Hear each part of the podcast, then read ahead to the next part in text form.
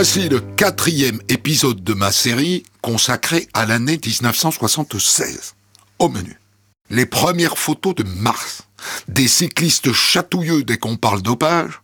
La première cérémonie des Césars avec Gabin en maître de cérémonie. Et la mère Denis, star de la pub. 1976. On de la raconte sur Europe 1. À l'été 1976, tout le monde attend avec impatience l'arrivée d'une sonde américaine sur Mars. Sonde qui a décollé un an plus tôt. Les Russes ont déjà tenté l'expérience il y a cinq ans, mais avec un résultat très mitigé. Le 2 décembre 1971, une première sonde s'était posée sur Mars. Il s'agissait de l'engin russe Mars 3, mais il n'avait pas pu transmettre d'informations, ayant apparemment roulé sur le bord d'un cratère. Les Américains ont préparé l'atterrissage de leur Viking avec un soin exceptionnel et les chances de succès de leur engin sont très grandes. Peut-être, mais en attendant, la NASA reste prudente. Viking, c'est la première expérience que nous faisons sur la surface de notre planète. Il faut à peu près 7, 9 euh, ou 10 mois de voyage, euh, parce que Mars est tellement loin. Donc on va essayer de faire, euh, non seulement trouver s'il y a une trace de la vie sur la surface de Mars, mais aussi quel genre de vie existe. Et le sujet passionne petits et grands, à tel point que des émissions entières sont organisées sur le sujet. Les Martiens, s'il y en a, peuvent euh, aller sur Mars, euh, sur la Terre. Oh, je crois que pour l'instant, on n'en a pas beaucoup vu, Jean-Claude Pecker, de Martiens sur la Terre. Moi, j'en ai pas vu. En avez-vous vu? Qu'est-ce qui a vu des Martiens? Tu en as vu, toi? Bon, bah alors. Donc il est douteux qu'il soit venu sur la Terre. Oui Si jamais euh, Mars a un aspect désert, les Martiens pourraient-ils vivre sous terre? Ah, est-ce que les Martiens peuvent vivre sous terre? Joël de René. Les Martiens, on en revient, on en revient aux Martiens, mais disons la vie euh, la vie martienne, vivre sous terre, c'est pas impossible, bien entendu, puisqu'il y a ces questions dont nous avons parlé tout à l'heure de protection contre un rayonnement ultraviolet très très très fort. Oui, et puis on a dit qu'il y avait peut-être de l'eau. Alors il y a peut-être de l'eau euh, sous forme de glace, alors euh, sous terre. peut-être que des, phénomènes volcaniques ont entraîné des surchauffements locaux de, la, de la croûte et qu'il y a des poches d'eau, c'est pas quelque chose d'impossible. En 1976, on se demande même si la planète Mars pourrait être habitable. Et un jour, habiter. Si on était obligé d'aller sur Mars pour survivre, est-ce que l'atmosphère serait bon pour nous? Est-ce qu'on pourrait y vivre? Est-ce que les hommes pourraient respirer sur Mars, Audouin Dolphus? Euh, Dans la composition actuelle de l'atmosphère de, Mars, euh, sans précaution spéciale, non. Maintenant, si nous devions aller jusqu'à transporter une civilisation sur une planète, ça pourrait qu'on a de tels moyens qu'on pourrait peut-être être, en mesure d'améliorer l'atmosphère de la planète et de faire euh, d'améliorer la situation locale. C'est ça, on pourrait mettre de grands dômes en plastique ou on pourrait s'installer. Ou même changer la composition de l'atmosphère. Ou changer la composition de l'atmosphère. Bon, l'homme pourrait changer ah la composition de l'atmosphère. Comment est-ce qu'on ferait pour ça? Euh, par des réactions chimiques complexes, par des réactions photochimiques ou des choses comme ça. Le 20 juin 1976, enfin, la NASA annonce que Viking 1 s'approche de la planète rouge. Après la conquête de la Lune, celle de la planète Mars. Et de la même façon que les Vikings avaient découvert l'Amérique, il y a bien longtemps, selon une hypothèse qui est maintenant vérifiée, les Américains, grâce à Viking 1, sont sur le point d'arriver sur Mars. Sur Europe numéro 1, le journaliste scientifique Albert Ducrot explique comment ça va se passer dans les prochains jours, voire dans les prochaines heures. Si tout va bien, dans la minute qui suivra son atterrissage, le Viking s'emploiera à recueillir une première photographie en noir et blanc devant nous montrer le sol de la planète Mars. Puis, la caméra visera l'horizon pour nous révéler l'aspect d'un paysage martien. Et ce sera le début d'un grand programme de 50 jours les Américains consacreront d'abord à des études physiques. Demain, la dureté du sol sera étudiée. Après-demain, des images en couleur et en relief commenceront à être transmises. Puis, si le matériel fonctionne correctement, la semaine prochaine, la pelle du viking collectera des échantillons qui seront d'abord présentés à un miroir grossissant devant les caméras avant d'être introduits dans des entonnoirs pour alimenter les appareils destinés à les analyser. Et à la mi-juillet, enfin, c'est le grand jour. Mais il faut attendre quelques jours pour découvrir les premiers clichés de Mars. Des photos qui, à la vitesse de la lumière, ont mis 19 minutes à parcourir la distance entre Mars et la Terre. On a l'impression que le viking s'est posé dans une vallée et que l'engin a devant lui un lit où quelque chose aurait coulé. Il y a peu de pierres dans la région gauve de l'image, on entrevoit vaguement ce qui ressemble à des dunes, les pierres étant au contraire très nombreuses dans la partie droite du cliché, où elles paraissent constituer un véritable talus. Devant l'engin, elles jonchent partout le sol sur lequel elles sont posées, pratiquement pas enfoncées. Et un peu partout, on discerne des formations curieuses, avec ici des gorges, là des étendues circulaires plates, qui dans le passé pourraient avoir été remplies par quelque chose. Au vu des premiers clichés, une question est sur toutes les lèvres. Y a-t-il ou non une forme rudimentaire de vie sur la planète Mars? Les spécialistes de la NASA sont très prudents. Mais les premiers résultats des analyses chimiques automatiques réalisées par la sonde américaine Viking 1 laissent supposer qu'il pourrait y avoir une forme de vie primitive sur la mystérieuse planète rouge. La sonde Viking restera 6 ans sur Mars, le temps d'effectuer une couverture photographique complète de la planète rouge.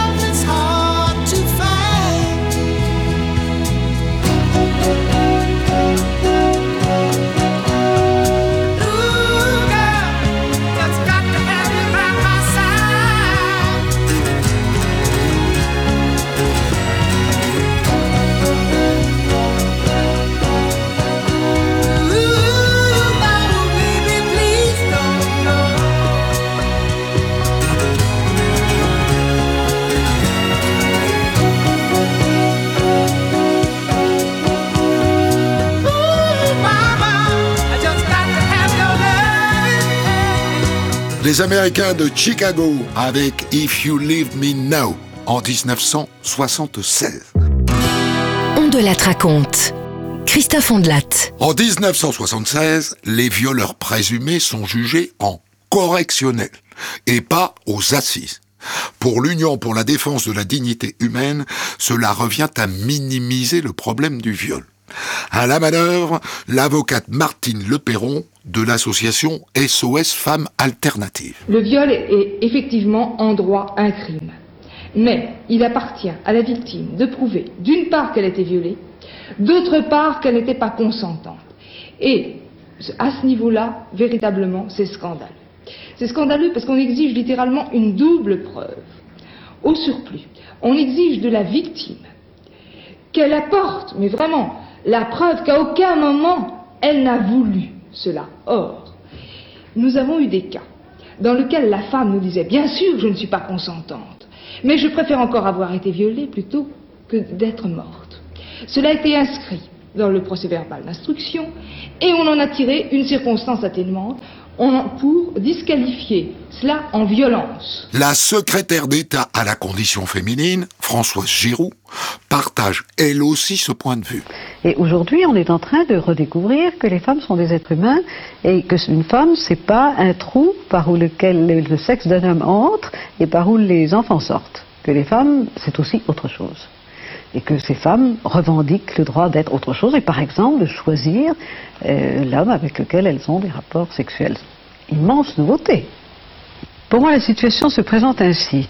Il y a toujours eu des chasseurs, les hommes ont chassé les femmes, et de même, il y a des chasseurs qui vont dans la forêt et qui chassent les lièvres. Tout à fait normal. Imaginez que brusquement, des lièvres, au lieu de courir, se retournent et dire Monsieur, si vous continuez, j'appelle mon avocat.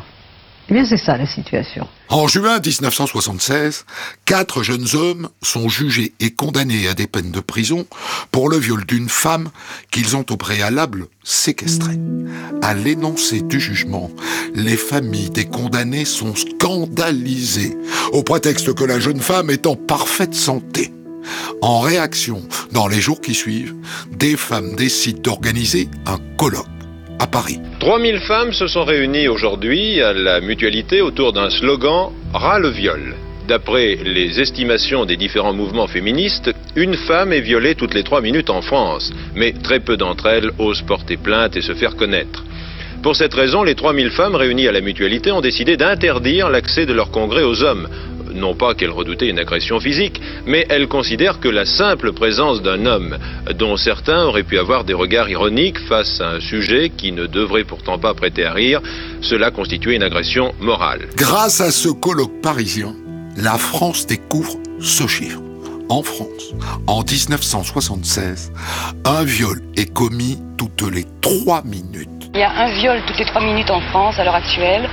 Et particulièrement à la veille des vacances, les femmes qui font de l'autostop ou d'autres risquent quotidiennement d'être violées. À Paris, nous avons énormément de témoignages de femmes qui ont été violées dans les squares en rentrant le soir chez elles, qui ont été violées dans les, dans les HLM en rentrant chez elles, dans les ascenseurs. Et il y a un silence absolument euh, terrifiant autour du viol. Les femmes n'osent pas dire qu'elles qu'elles sont violées parce qu'elles ont dans la tête qu'elles sont quelque part responsables de ce qui leur arrive. Ce colloque a mis le débat sur la place publique. Dans la foulée, des journalistes femmes de l'émission Aujourd'hui Madame vont tendre leur micro aux Français. Et qui sont les femmes qui se font violer? Celles qui sont imprudentes. C'est-à-dire? Les aguicheuses. Ça dépend de leur tenue, je crois, vestimentaire. C'est leur façon d'aguicher peut-être les, passants euh, qui font qu'elles se font violer. Des pauvres filles, quoi, qui se sont laissées avoir. Hein. Celles qui veulent bien une femme qui est, majeure ne peut pas être violée parce qu'elle a déjà elle a, été mariée ou elle a été avec un, homme déjà. Une fois qu'elle a été avec un homme, une fois, on peut, pas être violée. C'est pas possible. Est-ce que les femmes qui se font violer l'ont provoqué d'après vous? Non. non? Non, je pense pas. Mais vous disiez qu'elles étaient consentantes. Il arrive un moment où elles sont consentantes. Il faut qu'une femme soit consentante pour être violée. Dans les médias aussi, le débat fait rage et les discours à l'antenne ne valent pas mieux que ceux de la rue. Ce soir-là, sur FR3, Liliane raconte avoir été abusée sexuellement lors d'un trajet en autostop.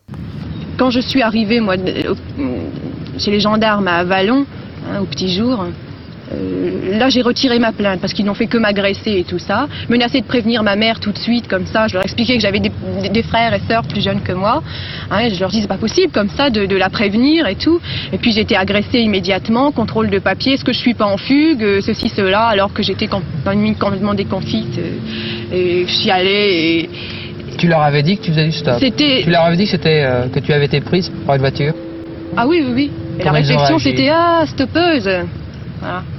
Alors j'ai demandé si je pouvais retirer ma plainte, parce que c'était vraiment euh, du terrorisme là que, j'avais en face de moi.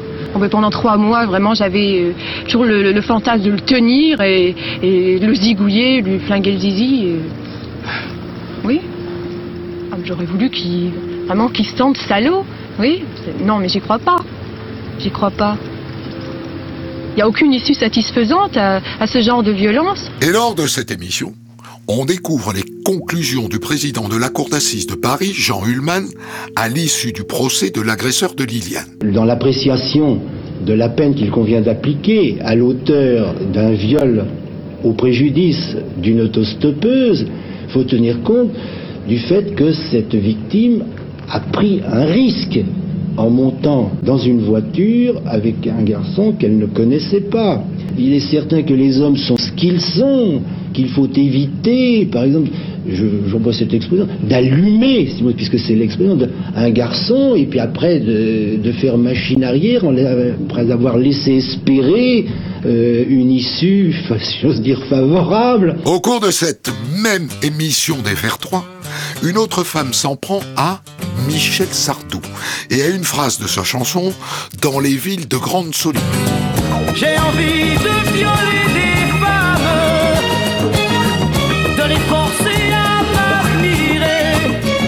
Je pense qu'il est absolument scandaleux que des chanteurs se permettent de chanter euh, des chansons dans le style Je veux la violer ou des choses comme ça. Parce que s'ils savaient exactement ce que c'est qu'un viol, je crois que d'eux-mêmes ils ne chanteraient pas cette chanson. Parce qu'ils il contribuent par là même à euh, faire croire ce qui est cru et qui est fortement ancré dans les mentalités des hommes aussi bien que de certaines femmes, que les femmes éprouvent un certain plaisir à être violées. Dans la foulée, Sardou accepte de répondre à la polémique sur l'antenne d'Europe numéro 1. Michel Sardou, j'ai compris ou je n'ai pas compris. Et est-ce que l'exaltation du sexe, des images rouges et de feu, est-ce que c'est pas décidément une habitude chez vous? Non, je crois pas que vous ayez bien compris la chanson, parce que finalement, le, viol et la violence, enfin le viol surtout rentre pour moi dans la chanson comme illustratif, c'est pas ma, ma démonstration. S'il y a violence, c'est dû à la à l'environnement. C'est, enfin, je reprends la phrase de Rousseau, l'homme est initialement bon, c'est la société qui le rend mauvais. Ça, j'en suis persuadé aussi. C'est-à-dire que c'est tout un contexte. Ma chanson dans les villes de solitude accuse les villes de solitude. C'est, euh, assez anachronique, mais c'est les villes surpeuplées, les villes à comment dirais-je, à promiscuité dangereuse. Je pense des nouveaux, des nouveaux logements sociaux, etc., que je trouve horribles, que je trouve euh, cage à lapin, qui entretiennent plutôt en sous-serre euh, tous les, tous les fantasmes, tous les, toute la violence possible, toute la, toute la haine accumulée par les gens qui vivent trop près les uns des autres, ce qui est tout à fait naturel et humain. Non, mais j'ai envie de violer une femme, attention, il faut prendre le contexte de la chanson. Je vais pas faire une étude de texte, mais enfin, disons que ça, la chanson parle d'un homme qui, justement, lui, est tranquille, dans cette ville de grande solitude, qui se bourre un soir la gueule, et après avoir bu un bon coup, se dit, tiens, mais pourquoi pas, pourquoi moi je n'éclaterais pas une banque, comme on voit en première page de tous les journaux, puisque les gangsters sont des héros maintenant, Tiens, ben, je suis pas très beau, je suis mal foutu, je suis pas vraiment un peu, je suis pas Robert Redford, mais enfin, il y a des filles qui sont pas mal, qui montrent assez leurs fesses, pourquoi je les prendrais pas aussi? C'est un peu ça le but de ma chanson. Puis finalement, il réagit à la fin quand l'alcool s'évapore un peu, puis il rentre chez lui, boit un grand verre d'eau, il se calme sans mal à la tête. Alors vous plaidez non coupable, vous Je dites plaide pas non moi. coupable, non, je veux dire que je, je ne pousse pas au viol dans cette chanson, faut quand même pas exagérer d'ailleurs, il y a pas, c'est pas, c'est pas, en général, moi je suis quand même persuadé que c'est pas les chansons qui, qui modifient euh, ou qui agissent sur la société, je pense pas, les, les chansons servent de constat. C'est décidé, cette nuit je pars. Il n'en sait rien, il lit son journal. Je n'ai pas osé lui parler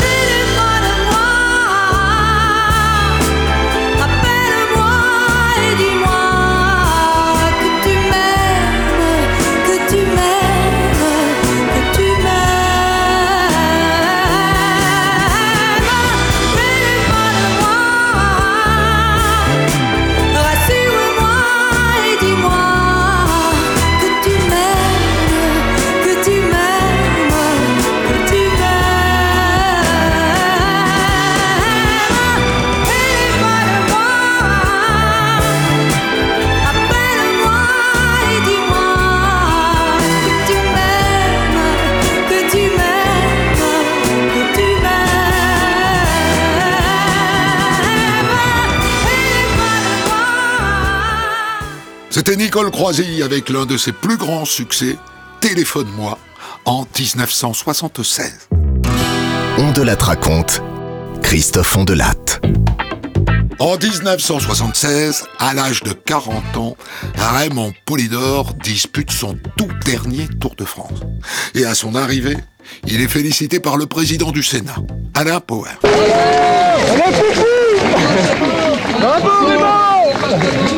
Monsieur le Président, je vous ai entendu féliciter Raymond Poulidor. Oui, Bah, c'est formidable ça, à son âge Moi j'en ai 68 bientôt, alors je sais ce que c'est que la prouesse de 40 ans.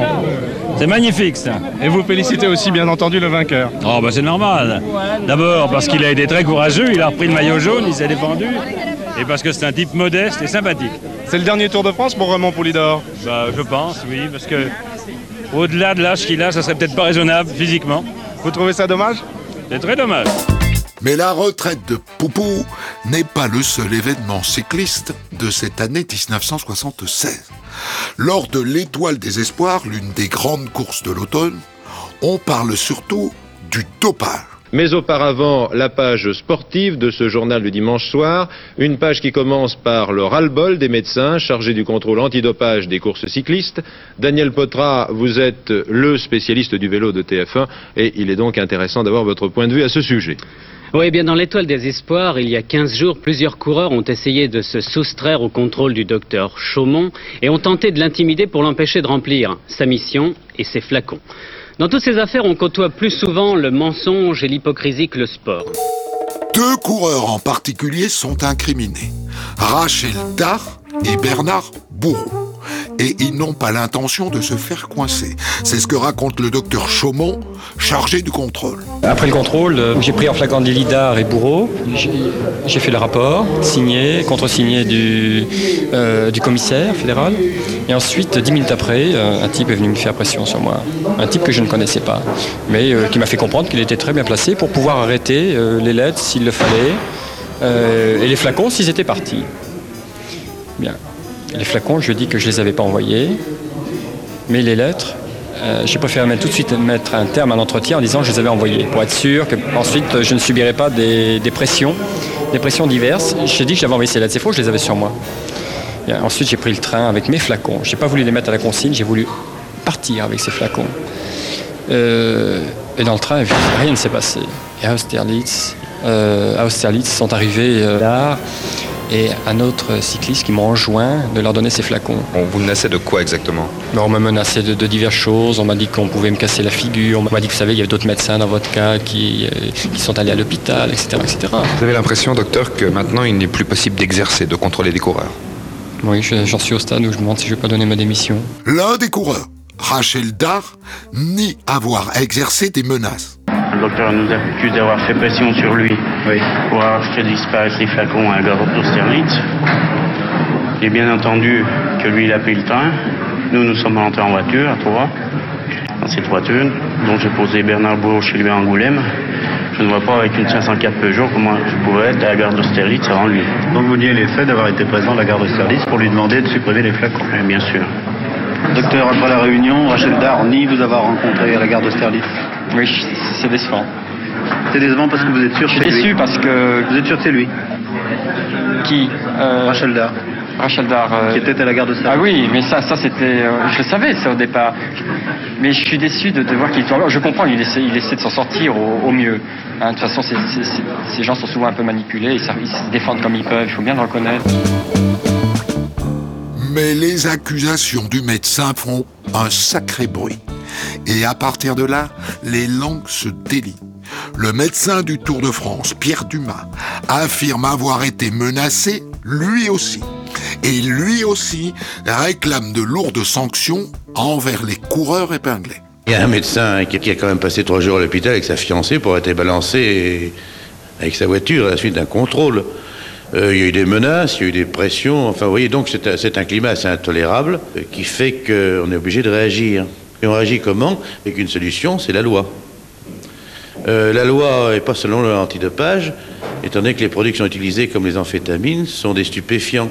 Alors nous, on réclame l'application de la loi sur les stupéfiants, au même titre que les drogués, c'est-à-dire euh, la chiche, l'amphétamine, etc. Il est évident que la motivation n'est pas la même. Le corps cycliste ou l'athlète ne le fait pas dans un but de se droguer, il le fait pensant que ça donnera un résultat mais le processus intellectuel est le même. Et, les gens qui font ça sont, aussi dégoûtants qui s'adressent à des jeunes ou qui s'adressent à des sportifs. Et en l'occurrence, vos docteurs, enfin les médecins ne peuvent plus contrôler non, plus les, moyens maintenant. vous savez, quand il y a l'argent en jeu, euh, c'est la mafia, c'est les gangsters, c'est les truands. Mais nous, dans le milieu sportif, on essaye de tenir la main et on ne cédera pas. Interrogé sur le sujet, Raymond Poulidor accuse la fédération et les médecins d'être responsables de la situation. Si on en vient à ce moment où on en est advenu, là je pense que les docteurs et la fédération ont sa part de responsabilité, car au départ il fallait faire ça sérieusement et ne pas laisser courir comme on a fait euh, depuis si longtemps. Vous-même, Raymond Poulidor, grande vedette du vélo, vous êtes rarement, pratiquement jamais trouvé positif. Mais c'est tout à fait normal. Du moment qu'il y a contrôle positif, on sait les produits qui sont interdits, il faut jouer le jeu sérieusement, c'est-à-dire il faut être honnête avec soi-même et surtout vis-à-vis des autres coureurs. Car lorsqu'on essaie de tricher, c'est pas seulement, on ne triche pas seulement avec soi-même, on triche avec les autres coureurs. C'est ça qui est grave. Pour le vainqueur du Tour l'année passée, Bernard Thévenet, les contrôles antidopage doivent même être entièrement repensés. Plutôt que de porter tout le débat sur la place publique, ce serait mieux que tout le monde se conserve plus exactement et qu'on arrive à définir vraiment les, les bases du contrôle. Est-ce que vous êtes éventuellement en faveur d'un contrôle effectué par la police? Non, c'est pas tellement chaud pour un contrôle effectué par la police. Je pense quand même qu'un contrôle effectué euh, normalement est très bien par, des médecins ou des commissaires euh, peut, peut être aussi bien fait que par la police. Mais par contre, ce qu'il y a, c'est que avec les contrôles comme ils sont faits maintenant, un coureur n'a pratiquement aucune défense lorsqu'il est accusé d'être dopé, enfin d'être dopé, d'avoir pris des produits interdits parce qu'il peut avoir très bien être positif sans s'être dopé. La Fédération française de cyclisme diligente une enquête concernant Dar et Bourreau mais seul Dar est sanctionné. Six mois fermes de suspension. En cette fin d'année 1976, le président de la fédération Olivier Ducé est déterminé. Je veux aller jusqu'au bout, remonter la filière et démasquer les vrais coupables, c'est-à-dire les pourvoyeurs de drogue, ainsi que leurs complices.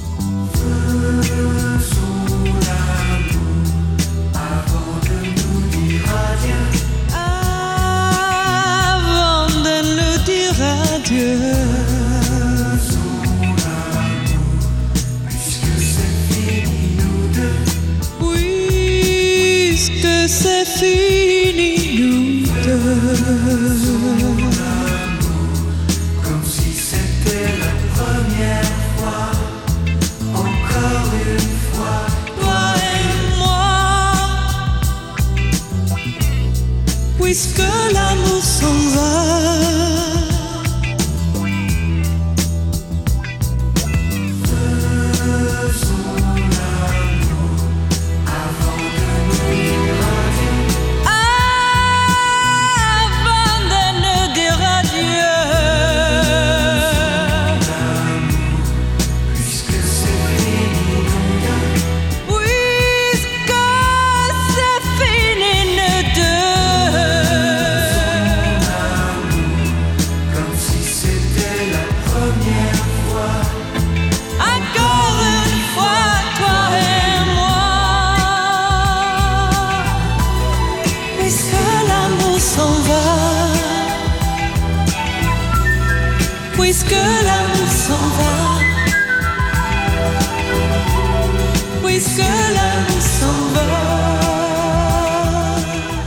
L'américaine Jane Manson avec Avant de nous dire adieu, le tube de l'année 1976.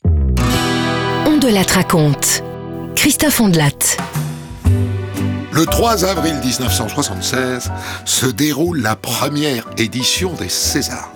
Et le premier président de la cérémonie est Jean Gabin. Ce soir, pour la première année, on va remettre les récompenses du cinéma français, les Césars. Comme il se doit, je déclare la cérémonie ouverte. Voilà.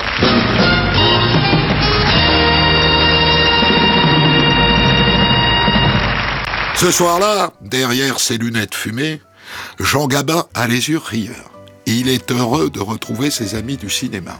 Et celle à qui il a dit cette phrase mythique du cinéma français 38 ans plus tôt, T'as de beaux yeux, tu sais. Pour remettre ce dernier César, eh je vous propose de trouver sur cette scène un couple glorieux et merveilleux du cinéma français, une grande image du cinéma et deux images très importantes pour tous les, les films qu'ils ont fait l'un sans l'autre. Vous allez voir sur cette scène Michel Morgan et Jean Gabin.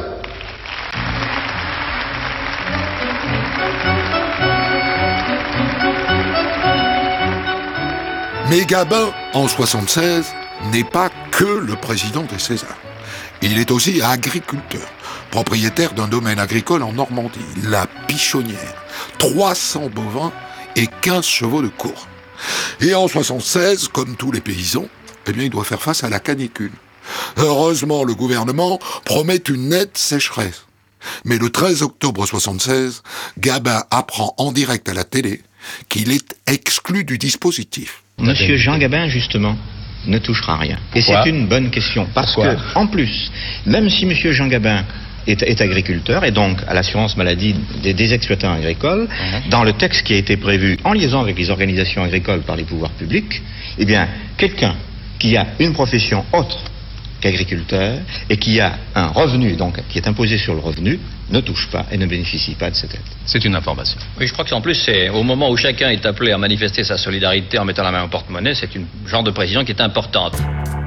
Jean Gabin vit ce refus comme une injustice, lui qui met tout son argent dans cette exploitation. Il se sent rejeté par le monde paysan et quelques jours après cette annonce, il décide de mettre la pichonnière en vente. Déjà atteint d'une leucémie, sa santé se détériore ensuite rapidement. Un mois plus tard, le 13 novembre, il est hospitalisé à l'hôpital américain de Neuilly pour de l'hypertension. Et deux jours plus tard, le 15 novembre, les Français apprennent avec sidération qu'il est mort. Mais il n'est pas mort. Bah, écoutez... Euh, non, c'est vrai Bien sûr. Pas possible. Franchement, ça fait un choc. Oh, déjà, je suis navré. Navré, navré, il ne nous reste plus grand-chose comme, euh, comme type de valeur en France, malheureusement. Je trouve qu'il avait beaucoup de personnalité et qu'il était capable de s'adapter à tous les personnages qu'on lui faisait jouer. J'allais voir les films parce que Gabin était dedans. Et pour vous, est-ce que c'est une grande époque du cinéma qui vient de se terminer avec la mort de Gabin? Ah, certainement, parce que c'est un acteur de la classe de Rému, de Bourville et de, de Fernandel. Euh, chacun dans leur genre, mais des grands acteurs. Euh, J'en suis surprise. Et oui, tout le monde. Mais pourquoi il est mort? C'est con, bah, c'est un grand acteur quand même, puis il a fait des super films, puis c'est un des derniers de la dernière génération du cinéma français dans les années euh, après-guerre, tout ça. C'est c'est con pour le cinéma français. Quoi. Vous êtes jeune, mais malgré tout, pour vous, gamin, ça représentait quelque chose? Ben, ça représentait euh, surtout une période de cinéma qui était très importante. Il a fait pas mal de films qui étaient euh, qui, intéressaient quand même la jeunesse parce qu'elle voyait cette période justement qu'on n'a pas connue. C'est pas possible. Oh non, c'est pas une blague ah, ça, ça une très mauvaise blague. Oh, vraiment ça me fait mal au cœur parce que vraiment c'était un bon acteur. Le 17 novembre, au cimetière du Père Lachaise à Paris, L'enterrement de Jean Gabin attire une foule immense. 14h30, le cercueil arrive au cimetière et est exposé devant le crématorium. Près du catafalque, les décorations de Gabin, Légion d'honneur, Croix du mérite, Croix de guerre et les drapeaux. Celui du régiment blindé de fusiliers marins de la 2e DB dans laquelle le second maître Jean-Alexis Moncorgé a servi. Et puis la foule immense, stoïque malgré le froid. Certains sont là depuis 8 heures ce matin. J'admirais beaucoup Jean Gabin et je suis toute triste à l'idée qu'il n'est plus. Mais, moi, je, viens du Lot-et-Garonne, monsieur, de Villeneuve-sur-Lot. Alors, voyez, il faut aimer quelqu'un. 14h45, la foule commence à défiler, ou plutôt aurait dû défiler, car personne n'avance. On stationne devant le cercueil, c'est le tumulte, la confusion, la bousculade. Il y aura des disputes, des évanouissements. 15h45, le cercueil est transporté à l'intérieur du crématorium. Trois quarts d'heure après, et selon ses dernières volontés, le corps de Gabin est incinéré. Ses cendres seront dispersées en mer vendredi au large de Brest. Pour cela, la famille de Jean Gabin a obtenu l'autorisation exceptionnelle du président Giscard d'Estaing. Le 19 novembre 1976, son épouse Dominique, leurs trois enfants et des artistes comme Alain Delon embarquent sur l'aviso Détroya pour une dispersion des cendres de l'acteur en mer d'Iroise. C'est dans quatre ans, je m'en irai, j'entends le loup et le renard chanter. C'est dans quatre ans, je m'en irai, j'entends le loup et le renard chanter.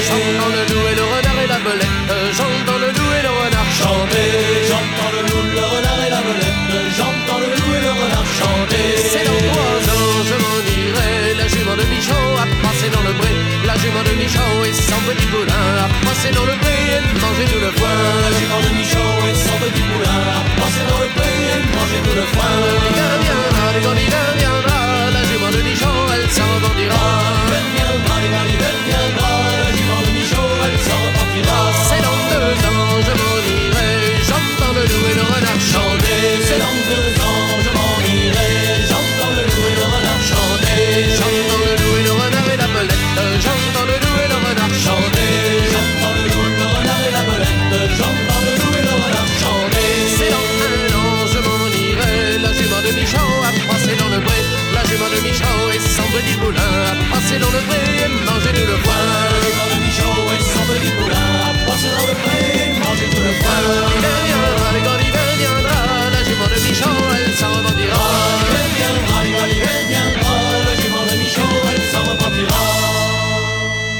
Les Bretons de Triane avec la jument de Michaud en 1976.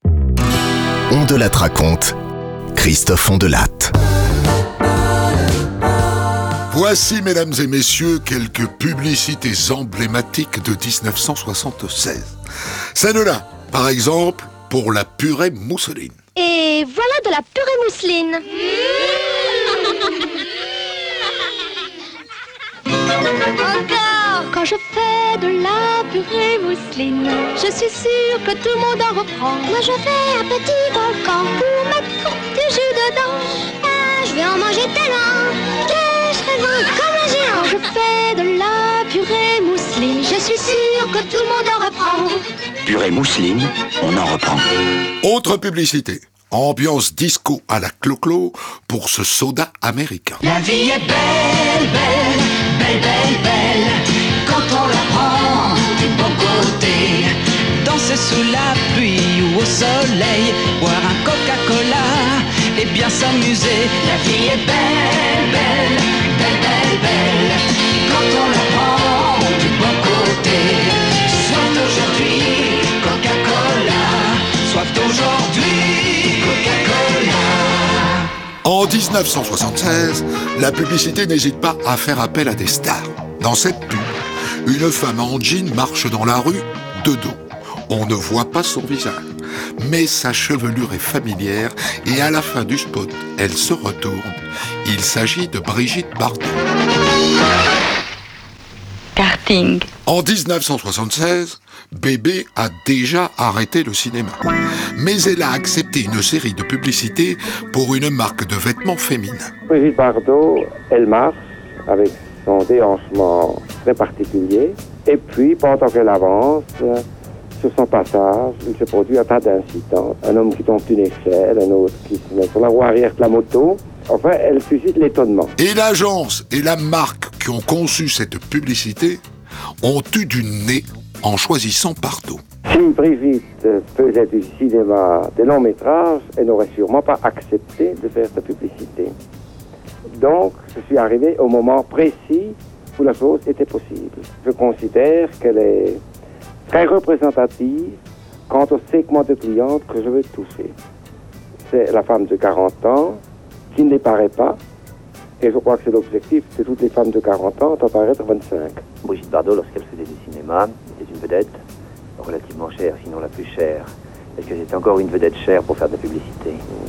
Elle aurait eu bien tort de faire ça au rabais. Et qu'attendez-vous alors de ces films Ça va nous donner une image de marque associée à Brigitte Bardot avec tout ce qu'elle représente. Il me semble que l'opération sera très positive.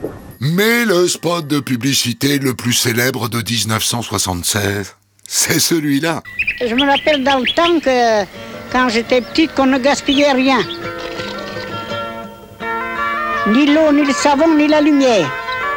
C'est vrai, mère Denis, nos grands-mères n'aimaient pas le gaspillage et elles avaient raison. Aussi, chez Vedette, nous avons conçu une machine à laver qui utilise juste ce qu'il faut d'eau et juste ce qu'il faut d'électricité, tout en respectant la tradition des bons lavages. mérite votre confiance. Ça, c'est vrai, ça. La mère Denis, incarnée par Jeanne-Marie Calvé. Cette année-là, 1976, Paris Match la classe en tête des personnalités féminines de l'année. Et comme toute bonne vedette qui se respecte, eh bien, elle reçoit les journalistes chez elle. En Normandie. Ici Laurent Cabrol, pour Europe numéro 1. Vous étiez lavandière en fait C'est votre métier? Oui, pas tout à fait, mais presque. Je l'avais 25-30 ans. Et alors, une fois que vous êtes passé donc euh, sur les écrans de télévision, sur les écrans de cinéma, et même dans les journaux, vous êtes devenu une personne célèbre. Oui. Partout. À Cherbourg et partout. Tout le monde me connaît. Ah, Me connaissent de ma figure. Alors, Oui. ça a dû changer votre vie tout de même, ça. Ah oui. Ils me disent bonjour la mère Denis, comment que ça va? On vous voit à la télé, ça va-t-il durer longtemps? Mais oui, euh, ça va durer le temps qu'ils vont vouloir. On vous reconnaît même à l'étranger maintenant. Oh oui, jusqu'au Japon. Je crois que les Américains ont dit euh, voici la grand-mère française. Ça vous ennuie d'a- d'avoir cette image un peu de la grand-mère française? Non, ça m'ennuie pas, mais à la fin, les gens seront ennuyés de me voir. Et ils diront, on voit qu'elle. On voit que la mère Denis partout. Est-ce que vous êtes euh, un peu plus heureuse qu'auparavant? Ah oui, Oh, ma vie a changé 100%. Je reconnais que je suis plus heureuse. Je mange euh, la viande, je fais ce que je veux quand même. Et ce qui me surprend, euh, Mère Denis, c'est que dans votre euh, maison, il n'y ait pas de machine à laver le linge. Non. Continuez. J'ai pas d'eau courante. Mais je lave plus pour personne, je lave le mien, le voilà lavé. Je l'ai lavé sans machine. Et comment vous le lavez Ah bah, euh, le voilà, il est pas sale, il est bien blanc. Vous le lavez à la main Oui. Mais alors, comment cette lavandière est-elle devenue à 80 ans passés une star de la pub sous le nom de la mère Denis Son histoire, c'est Serge Graffetot qui la raconte dans un livre, L'histoire vraie de la lavandière la plus célèbre de France. Et pour l'occasion, l'auteur est l'invité de Bernard Pivot dans l'émission Apostrophe. Le métier de lavandière est quelque chose tout de même de très cruel, de très difficile et de très dur, parce que c'est en général le métier qu'on réserve, euh, euh, excusez-moi, à ceux qui ne savent pas faire autre chose, à la campagne. Bien. Et puis, qu'est-ce qui lui arrive, la chance extraordinaire qui lui arrive euh, Voilà, alors elle, a- elle est voisine d'un euh, d'un Parisien. d'un Parisien. Un Parisien. Euh, Monsieur Domenech, un. Parisien. Et alors de notre ami Pio, qui est son voisin, et puis qui un jour a besoin d'une lavandière pour, euh, pour vanter les charmes d'un appareil électroménager.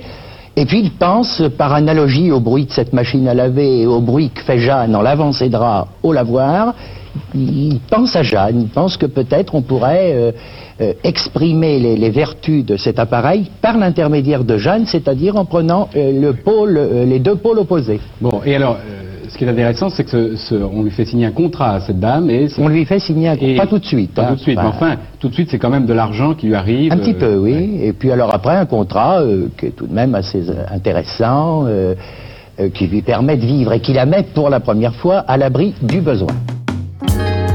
Et c'est ainsi que celle que tout le monde appelle désormais la mère Denis devient un personnage incontournable de la publicité. Mais vous trouvez pas que, euh, d'une certaine manière, ça vous fait rien qu'on qu'on exploite votre, votre image euh, par la publicité Oh non, au contraire, je suis bien contente qu'on me êtes- voit. Ah, vous êtes bien content de ton voix. qu'on me voit par tout le monde. Pourquoi vous êtes content Parce que tout le monde m'aime bien. Ah bon, depuis qu'on vous voit à la télévision, vous Oui. aimez bien. Dans votre pays, dans votre village Partout. Mais on vous jalouse, non, dans votre village Oh, un petit peu, mais Ah. pas beaucoup. Ben, On jalouse toujours les stars qui sont arrivées. Ah, bien sûr. Alors- Bien, je suis pas euh, tout seul, on jalouse un peu tout le monde. Après cette médiatisation, la mère Denis ne sera plus jamais dans le besoin.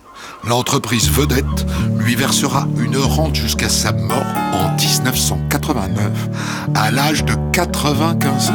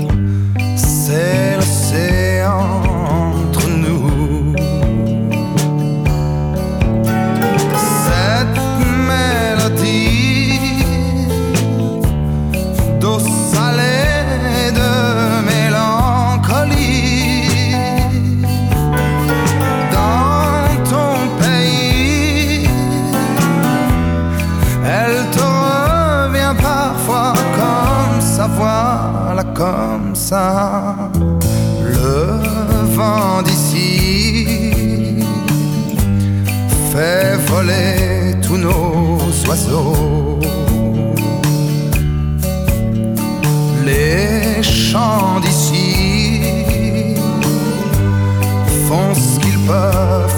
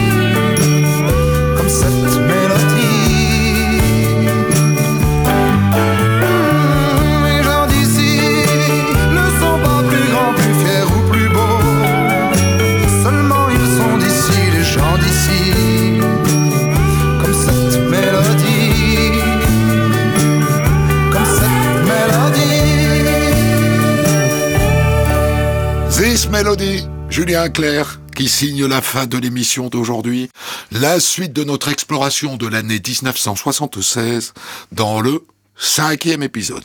Retrouvez On de la raconte tous les jours sur Europe 1 et quand vous voulez sur europe1.fr, l'appli Europe 1, vos réseaux sociaux et vos plateformes d'écoute.